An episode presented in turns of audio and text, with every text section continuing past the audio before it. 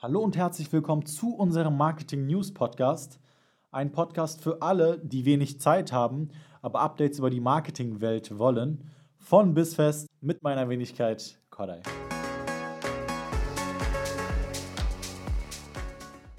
Leider etwas verspätet, da ich die letzten Tage einfach ausgenockt im Bett lag. Aber das tut mir hoffentlich keiner übel. Wir fangen auch direkt an mit einem lokalen Thema und zwar geht es um die TU Berlin und DM. Die Geschäftsführung hat nämlich beschlossen, wir müssen klimaneutraler werden.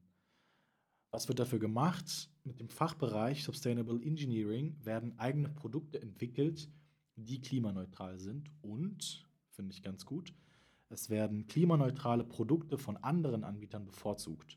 Wie funktioniert der ganze Spaß? DM lässt mit Herstellern die Ökobilanzen von Produkten berechnen und auswerten und diese probieren sie halt am Ende zu minimieren.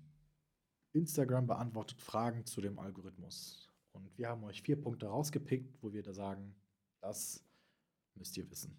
Der erste Punkt, Instagram bevorzugt keine Formate. Also es ist völlig egal, ob ihr Videos oder Bilder postet. Euer Feed ist an euch angepasst. Das heißt, wenn ihr mehr Videos konsumiert, dann werden euch auch mehr Videos angezeigt. Die zweite Sache ist, Instagram bemerkt Engagement-Gruppen. Das heißt, wenn ihr euch mit euren Freunden zusammensetzt und den Leuten sagt, hey, um 18 Uhr müsst ihr alle kommentieren, dann habt ihr kurzfristig eine höhere Reichweite, aber nicht langfristig. Die nächste Sache ist die ersten 30 Minuten. Jeder sagt, die ersten 30 Minuten sind relevant für das Ranking der Inhalte. Stimmt nicht. Instagram hat gesagt, dass Kennzahlen wie Kommentare, Likes, Ansichten und Reshares die Reichweite beeinflussen, das aber nicht zeitlich eingegrenzt ist. Wir sagen da nur, das Allerwichtigste, um langfristig erfolgreich zu sein, ist guter Content. Schreibt gute Texte mit viel Mehrwert. Macht Videos oder Bilder von, von Inhalten, die eurer Community wirklich was bringen. Und das wird euch letztendlich den Erfolg bringen.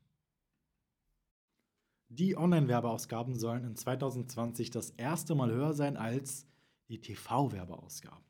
Ein super Zeichen für alle Agenturen, die sich mit Online-Werbung beschäftigen auch für uns finden wir natürlich mega geil. Ja, was wird in diesem Bericht gesagt? Und zwar sollen die Werbeinvestitionen in 2020 steigen, außer in Deutschland. Da sollen sie zurückgehen. Und das liegt insbesondere an den traditionellen Bereichen, also Print und TV. Bei der digitalen Werbung sieht es anders aus. 40% aller globalen Werbeausgaben sollen auf die digitale Werbung zurückgehen. Hier würde ich nochmal gerne den mobilen Sektor hervorheben. Global liegt der bei 18,4 Prozent und in Deutschland bei 13,4 Prozent.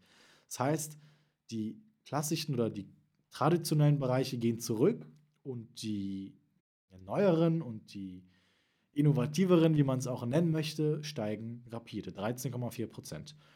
Und es wird noch gesagt, dass durch die 5G-Technologie der Einfluss noch größer werden könnte.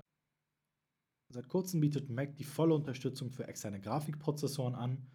Mit externen Grafikprozessoren bekommt man eine noch stärkere Grafikleistung. Also das ist gut für Apps, für 3D-Gaming und VR-Inhalte. Apple rüstet seinen eigenen Kartendienst auf. Und da denke ich mir nur, yes, endlich, ich habe schon lange darauf gewartet, als jemand, der eigentlich nur mit Google Maps arbeitet was ist anders an diesem Kartendienst? Also, es wird erstmal deutlich mehr Details geben. Es wird mehr Datenschutz geben und es wird neue Features geben. Und das ist strategisch gesehen auch der richtige Schritt, um eine Konkurrenz für Google zu werden. Die Vorteile auf einen Blick, es wird detailreicher sein, das heißt, ihr seht die Straßen, Parks und Gebäude. Es wird mehr Datenschutz geben, das heißt, ihr müsst euch nicht einloggen, ihr könnt also anonym suchen. Was sind die neuen Features? Einmal Collections, das heißt, ihr könnt gespeicherte Orte anlegen und teilen. Dann gibt es Lookaround, das ist quasi Google Street View, in, also aus der Ich-Perspektive Orte erkunden. Dann gibt es noch die Echtzeitdaten das wird, glaube ich, super wichtig, weil ein Großteil nutzt eben Google Maps, um zu gucken, ob man in einen Stau gerät oder ob der Bus sich verspätet. Und natürlich ein ganz, ganz wichtiger Punkt, die Apps werden proaktiv miteinander funktionieren. Das heißt, die Wallet-App, euer Kalender, eure Mail, alles wird mit dem Kartendienst gemeinsam funktionieren. So, das war's für diese Woche. Danke für eure Aufmerksamkeit und wir hören uns hoffentlich in der nächsten Woche. Bis bald.